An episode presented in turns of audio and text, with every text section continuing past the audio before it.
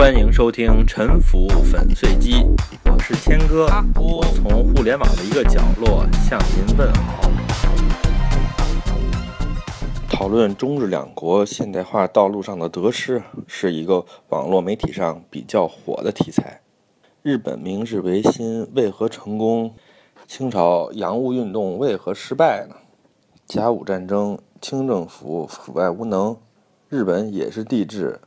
那么，为什么日本政府就不腐败无能了？说清军素质差，将领指挥能力差。那为什么清军八旗露营，平定过三藩准噶尔，和俄国争夺过萨尔浒，和英法打过仗，淮军湘军现代化军队还剿灭过太平军，而日本人呢，两百五十多年没打过仗，凭什么军队的素质？比清朝好呢？这些原因呢，我认为呢，太过笼统，也比较粗糙啊。我们手里的历史材料呢，经常有这种通病。我是在接触了更多的文字材料之后啊，认为可能有一些会被忽略，但是呢，没准儿更加重要的一些因素呢，我在这儿跟大家分享一下。咱们都知道，日本啊，在它开放国门之前呢。也是受到了西方帝国主义的一些所谓的欺负，但是呢，在明治维新之后呢，它的现代化发展呢特别迅速。清朝呢也是遭遇了一些类似的处境吧，两次鸦片战争被打开国门，就非常狼狈。但是后来呢，也是磕磕绊绊，经受了很多的磨难。中日啊都是东亚的这种儒家文化的国家呀，凭什么？有这么大的差别呢？这里面原因很多，哪个是关键的呢？有一个统计对比呢，很刺眼，但是啊，不太经常被人说到。这就是在明治维新前呀，在一八六零年代，日本的全民的识字率呢，据认为可以达到百分之四十，这个和当时的英国呀是完全可比的，甚至呢。还高于工业革命后的俄国和意大利。相比之下呢，同时代的大清国啊，全民的识字率大概也就是百分之五左右。我需要说明的是呢，大清国的识字率啊，其实呢，比八百年前的南宋呢还要低很多。宋代的识字率呢，反而是比较高的。这样您就可以想象一下，在这样的背景下，中日两国呀。它的社会文化氛围之间是有什么样的差异？也就是说呢，日本社会的一般阶层啊，不会像当时的普通的清国人那样，身边呢总是被文盲所包围啊。所以，日本的一般的国民呢，他们接受信息，他们的文化开放性呢，和清朝当时人的差距啊，是可以想象的。你想，十九世纪中叶，那是一个什么样的年代啊？全世界的工业革命和社会变革啊是滚滚向前呀，你基本上是全力追赶啊都不一定能跟得上，更何况呢？如果你的学习能力还出现了问题呢？当时的清朝人是一个什么状态呢？我举一个例子，在鸦片战争当中啊，湖南提督杨芳啊带兵支援广州。负责广州的城防，他当时认为洋人的火炮在海上都能打中我们的陆地，这叫做以阴克阳啊！这毕竟是善用邪术的人在船内。于是呢，他就下令啊，收集当时广州城内妇女用的马桶啊，想要以所谓的晦气来破这个洋人的法术。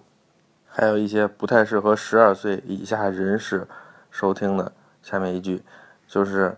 他还召集城中的妓女啊，从城墙上边对着洋枪洋炮袒露下体啊，这就是他摆出的阵势。而且你别以为他是开玩笑的，这个杨提督啊，杨芳他是认真的。这种所谓的战术呢，其实是代表了当时啊清朝最高等级的军事将领他们的军事经验呀。这个战法呢，也不是清朝才发明的。张献忠、李自成啊，都曾经用过这些不太着调的战术啊。这个日本人啊，在他们和洋人打仗的过程当中呢，就没用过。我认为啊，这个实际上就是体现了当时日清两国的他们军事将领的文化差距啊。咱们中国呀，古代有一个历史特别悠久，而且呢，有的人觉得特别自豪的一个科举制度啊。这个科举制度呢，是一个非常公平的选拔官员的制度啊，这个是无可置疑的。而日本呢，就没有科举考试。那么，为什么日本的国民反而有比较高的识字率呢？有人说是因为啊，这些领主啊都开办了学校，普及了教育等等。这我觉得呢，可能起了那么一点作用吧。但是我觉得说服力啊还是不够强。根据啊经济历史学家麦迪逊等人的研究啊，在19世纪中期，也就是在中日两国啊国门打开的这个前后啊，在江户时代后期的日本人啊。他们的人均 GDP 大概是七百美元左右，它呢其实是小幅领先于当时清朝的大概是六百美元左右的水平。这里边说的这个美元的数字呢，是在这个研究方法里用的一个现代的一个等价的一个方法，而不是说的当年的六百美元。当年的六百美元那是一个非常巨大的数字，这里说的是平均啊，而不是总量。这个数字呢，日本啊大概。比清朝呢高大概百分之十五到二十，这个差距呢其实还是非常有限的，看起来呢不是特别的显眼。但是啊，您要知道，当时西方国家都进行过工业革命了，而中日两国呢，还是在工业革命之前啊，它主要呢是一个农业生产为主的这样的一个经济模式，这种农业生产效率呢实际上是非常接近的。所以这点小小的差距说明什么情况呢？实际上是说明了当时日本的工商业的从业者的比例啊，会明显的高于清朝。您可以试着自己算一算，假如说呢，每个工商业者呀，他的平均产出是农民的两倍，这个数字是一个随便估的啊，但是实际情况呢，当时的实际情况呢，大概和这个数字相近。那么日本人如果他的人均产值是清朝的一点一五倍。而且呢，我们假定啊，这个社会上没有其他的阶层，只有农民和工商业者这两个阶层。嗯，如果呢，清朝的工商业者呢占人口的百分之十，那么请问日本的工商业者的比例是多少呢？这个是一个呃简单的应用题吧。然后如果您算一算的话，会得出来，日本的工商业者啊比例是百分之二十六点五。嗯，在一个经济体当中呢，如果它的工商业者多呀。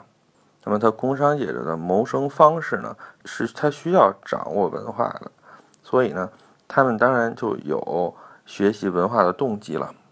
那么，为什么有科举考试的大清朝啊，在大家学文化可以当官的情况下，为什么他的识字率反而更低呢？大家没有学文化的动机吗？假如说这个社会上呢，缺乏工商业的要素。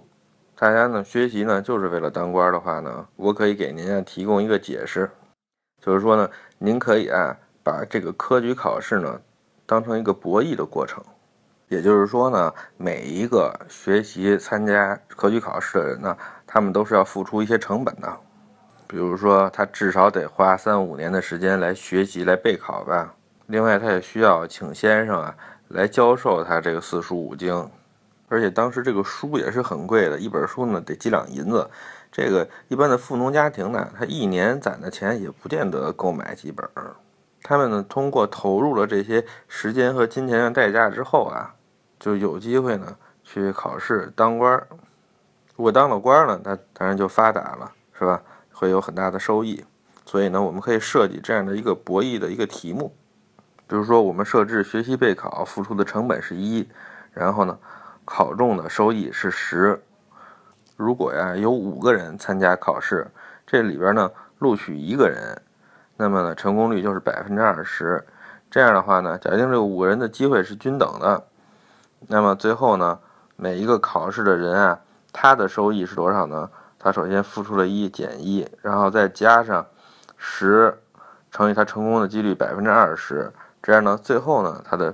人每个人的人均的收益呢是一，而且，大家整体的收益是一个正数，所以呢，这样的话就会有更多的人呀去学习去考试，这时候呢，考试的人就多了。如果有十个人参加考试的话呢，那他考中率就变成百分之十了。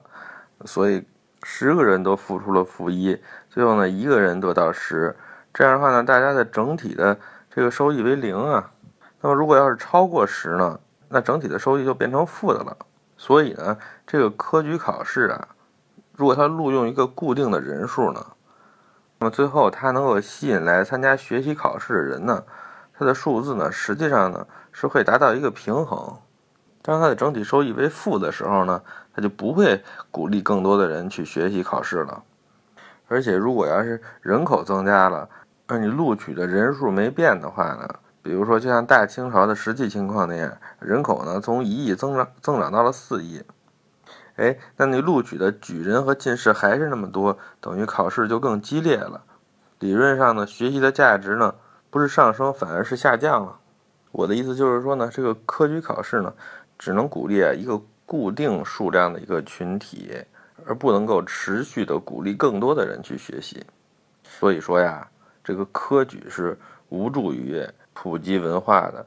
只有啊你在生活工作当中有知识的需要，才能够刺激学习。这个就是我给出的一个解释。但是下面还有一个问题就出来了，那凭什么日本的工商业就比我们的大清要繁荣呢？但是你可以说。比如说有江户时代的这种两百五十年的和平环境，促进了工商业的发展啊。然后你也可以说，这个日本的这个贵族阶层和士族阶层，他们的消费的提高也是促进了工商业的发展。那么还有没有什么其他的一些事情呢？我认为呢是有的。如果您要是注意日本啊战国时代到江户时代的历史细节。你会发现，欧洲科技和文化在日本的渗透程度啊很高的，这个呢，我认为它也不可避免的刺激了工商业的发展。早在这个十五世纪的时候啊，这个中国人就干了一件大事儿，就是说有郑和下西洋这个官方组织的这个航海的壮举啊。但是除去这件事以外呢，明朝的政策呢，更主流的政策呢，是叫片板不得下海。也就是说，它禁止海上的贸易，但是客观上呢，明朝呢又需要国外的这些金属货币的流入啊，所以实际上还是有官方贸易的，只不过是禁止了民间的贸易，而且啊，这个民间贸易也不可能真正的禁绝呀。日本呢也类似，幕府呀为了维护统治的考虑啊，它也是禁止民间贸易的。一方面呢，它是怕基督教来颠覆它的传统的这种意识形态啊。另外一方面，如果要是出现了富可敌国的这种外贸大鳄呢，也会威胁到政权的。这些方面呢，中日两国的统治者呢，他们的考虑是一样的，双方的政策都一样。那么，为什么西洋文化和西洋科技在这个日本的渗透度更高呢？这你就需要注意一个细节，因为明朝啊，在整个的十六世纪和以后呢，都是禁海的。而这个日本呢，他们禁海啊，实际上呢实施的会稍微晚一些。您注意，早在啊江户幕府成立之前呀，也就是在一五四三年，葡萄牙人啊就到了日本。很快呢，这种各种洋玩意儿呢就传遍了日本，像什么地球仪、钟表啊、眼镜啊、玻璃工艺品，像纸牌，还有金平糖。最重要的呢，还有这种西式的这种火枪啊。日本人管它叫铁炮的这种东西，其实没过几年呢，它在日本呢就大量的国产化了。这个葡萄牙语词典啊，在日本当时也出现了。日本诸侯当中呢，有些很大的诸侯，比如说秀吉的军师啊，黑田官兵卫，还有小西行长、大友义镇，还有后来的伊达正宗呢，他们不但入了天主教，而且还派遣过宗教使者到罗马去。直到呢一六一三年啊，幕府啊才禁止基督教，又过了不少年，才正式的限制船只出入日本了。所以这中间呀，西方文化对日本渗透有一个将近一百年的窗口期。当时的西洋科技呢，还是工业革命以前呢，还不是非常的厉害，这提高生产的作用也是有限的。但是啊，在这个窗口期当中呢。西洋文化这一脚啊，踢进日本，其实还是很深的，在日本人心里呢，留下了印象，而且这个印象呢还是比较正面的，没有啊像在中国这样被丑化成洋鬼子。到今天呢，很多日本的传统食品啊，包括对有些东西的葡萄牙语的称呼啊，还是在那个一百年的窗口期留下的。不过呢，不久啊，这个窗口关了，关了两百多年呀，只留下长崎港口上的一个小岛啊，允许西方人居住。应该怎么说呢？文艺复兴的光呢，稍微照进了日本一些呀。这一点点微光，我认为恐怕还是对日本社会的精英阶层中的少数人呢产生了影响。江户时代，日本研究西方的学问呢叫做兰学，也不是兰花的兰啊，是荷兰的兰。即便呢在闭关锁国的江户时期，民间啊和半官方的兰学机构一直存在，而且啊这些影响啊在后来产生了效果。与之相对的。咱们都知道，咱们大清的康熙皇帝啊，对西方的数学和天文这些文艺复兴的知识也是很感兴趣的。即便是乾隆呢，他对郎世宁这种文艺复兴式美术啊，也是很熟悉、很喜欢的。只不过呢，后来你再看中国的精英阶层啊，把这些新鲜的东西啊当成一种消遣，没有把它当成一种力量。中国的精英阶层呢，或者说是中国的统治者呀，在他们的观念当中呢，还是接受了我们传统的政治思想。他们对世界的理解就是，他们呢不认为这个世界是在进步的，他们认为这个世界是循环的，是静止不变的。其实这种认识呢，你不能说是错的，在过去的几千年中呢，其实都是真的。但是啊，到了这个时候。世界变了，而日本的统治者呢？其实呢，呃，多数的日本统治者，我认为他们和乾隆爷的想法是一样的，因为毕竟呢，它也是一个儒家思想占据统治地位的这样一个国家。但是呢，日本的这种社会组织形式呢，和清朝呢是有一个很大的区别的，因为呢，在幕府体制下的日本呢，它并不是一个君主统治的。在幕府将军之下呢，有很多个诸侯啊，每个诸侯都有自己的国中之国。诸侯和幕府之间呢，是一种君臣关系，但是呢，存在着一种呀面和心不和的这种隐隐的竞争关系啊。这其中呢，也不免有一部分诸侯啊，把西方人的发明作为一种取得竞争优势的机会。这些小的国中之国呀。他们各自为政，就形成了日本社会改革呢和工业革命的试验田。诸侯里边，有的人呢开了兵工厂，有的人造了炮舰，有的人生产轻工业产品，还有一个佐贺的藩侯叫做郭岛执政，他呢甚至还搞了均田制，也就是土改啊。哎，这些呢，他都是幕府的这个体制下允许的。就是说呢，虽然呀，日本的多数的统治者和咱们的道光爷、咸丰爷一样是封闭保守的，但是呢，有少数的洋务派的统治者呀，他们呢还是给后来这个维新的成功啊做好了准备。一方面呢，他们是在军事上做了准备，后来呢，时机一到呢，他们就大打出手啊，推翻了幕府。另外一方面啊。他们也是在技术和管理方面做好了准备。这些洋务派的小藩国啊，他们的这些管理团队啊，到明治维新之后呢，就成为了这个新的日本政府的管理核心了。所以，日本的明治新政府当中啊，是清一水的洋务派，保守派就全都歇菜了。上面呢，就是我对日本的这个明治维新的成功呢，给出的一些解释吧。这一期呢，我还有最后一个话题。就是啊，以前我一直认为啊，这个日本的文化呢是一贯崇洋媚外，逮谁学谁呀。他古代的时候学中国，现在啊又觉得欧美好就学欧美了。那么到底是不是这样呢？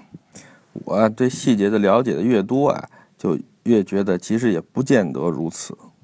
在这个日本明治维新的时候啊，它很大程度上呢还是这个儒家文化统治的。那么崇尚的是复古啊，而且崇拜呢中国古典文化。明治维新的这个革命运动呢，本身就是打着尊王攘夷、王政复古的旗号进行的。虽然最后的结果呀，哎，你你认为他是崇洋媚外的，但是他们在理论和思想上呢，是崇尚复古的。而且呢，日本武士呢，还有一个特别要命的地方，就是呢，他们不尊重生命啊，崇他们崇尚暴力，对这个西方人呢，不仅不友好，而且还经常是大打出手啊。我举几个例子吧，一个是一八六一年五月的一个事儿，有十四名啊攘夷派的浪人袭击了英国公使馆啊，他们想啊袭击英国公使阿里国。但是这个阿里国呢，他成功逃走。但是另外呢，有书记官和领事在这场袭击当中啊负伤。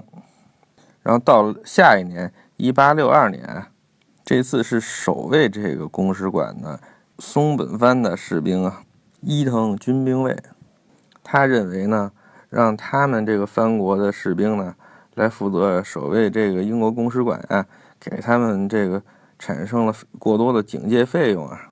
他呢，就是为了领导着想啊，为了减少他们藩国的经济负担，他袭击了代理公使尼尔。他在袭击的途中呢，杀了两名啊英国的警卫兵，但是呢，他在战斗当中负伤了，所以没有成功。后来呢，就逃到这个警卫室里，嗯，自杀了。同年的九月呢，在横滨的生麦村，有四个骑马的英国人呢，在路上遇到了萨摩藩的藩主的监护人啊。岛津久光，他的仪仗队，这个岛津久光呢，还是一个相当有重要的诸侯，在后来的倒幕战争当中呢，他也算是一个大 boss 了。这次呢，这几个英国人啊，没有按照日本礼仪啊，避让诸侯出行的队伍，被萨摩的士兵砍杀，一死两伤。又过了一年，一八六三年的六月，这个长州藩啊，向通过下关海峡的美国商船。彭布罗克号开炮，这件事呢就引起了次年的一些战事了。次年八月，英国海军在鹿儿岛和萨摩开战。再次年啊，一八六四年的九月呢，列强的海军啊又炮击了下关炮台，这就是对上面几个事儿的报复啊。一八六八年又发生了神户事件，冈山藩的卫兵呢和他们认为破坏秩序的法国水兵发生了冲突。造成呢水兵方面一人受伤，甚至呢到了一八九一年呀，当时还是皇太子的俄国沙皇尼古拉二世出访日本，有这个日本警察呢用刀啊重伤殿下的面部啊，这些事我觉得比义和团的时候啊清军的士兵呢杀死德国公使的克林德的事情事情，我觉得是只大不小啊，在这些派外事件中啊。这个日本人比咱们的同胞做的其实还过分。如果你说日本爱国愤青少啊，还真的不是这样。如果认为啊日本人的思想特别统一，认为日本的政治人物呢都有他明确的思想和计划，我觉得呢这个也是过分的高估了他们。在明治维新的过程当中呢，多数的统治者和所谓的志士都是在非常混乱的思想的指导下，有的时候呢。甚至呢，是在一些非常动物性的本能的驱使下，进行了一系列的斗争啊。这些过程啊，跟这 NHK 放的那些时代剧其实是有非常大的区别的。实际上，这不同的思想啊，在这个阶段是犬牙交错呀。只不过呢，后来呢，开放的要求现代化的一方呢，在表面上看是取得了优势，但是我们后来再看到了一九三零年代呢。爱国愤青派又崛起了。你想，日本啊，在一九二零年代初的时候，看起来还是向民主进步的成功方向迈进呢，怎么不久就一下被军国主义垄断了，成为搅乱亚洲的恶棍，这跌下万劫不复的深渊呢？我们今天在这里啊，坐而论道的水平啊，比他们那不知道高到哪里去了。中日两国啊，在那个世纪的命运，它。到底差别在什么地方呢？大国的兴衰是不是地缘政治角力和资源竞争的结果呢？是不是军事竞争的结果呢？从那个世纪看呀，从当时的日清两国来看，似乎不是。虽然当时呢，在日本呢，很多人提出了所谓的“征韩论”，就相当于希特勒的所谓的民族的生存空间论吧。他们认为呢，日本的国运呢。是取决于控制资源和其他的邻国进行军事竞争的。我认为呢，这其实是一种误解。正是这些小数子啊，最终把日本搞成了一坨屎。而日本早期的它的改革和成功呢，其实和地缘政治角力和资源争夺呀，其实没有任何的关系。你想，日本在甲午战争打败中国，在日俄战争中打败俄国的时候，它有什么资源呀？它和当时清朝的差别呢，无非是人的素质的差别。在本人的愚见看来呀，当时啊，日清两国之间国运的竞争呢，更像是文化质量和意识形态竞争的结果，而且和别人其实都没关系，就看你的本国国民自己呀。日本啊之所以比大清朝呢稍微成功那么一点儿，就是因为当时的日本的统治者中啊，有极少数呢，比当时大清的统治者呢，在混乱之余啊。稍微的高明那么一些，经过了明治、大正两任天皇啊，日本对比中国的优势呢，当时显得还是挺明显的。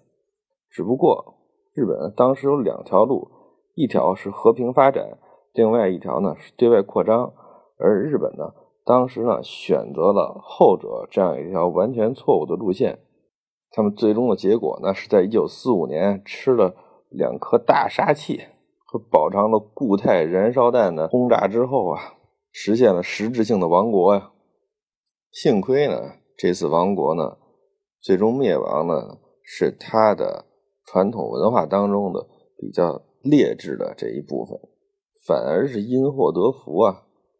对于日本的历史，如果呢，我们仅仅是把它看作是仇恨日本的理由，或者仅仅是排斥和抵制的。借口的话呢，就显得可能有点没有见识。日本历史上呢，这个发展路线选择的失败啊，应该是所有国家、所有民族共同的教训。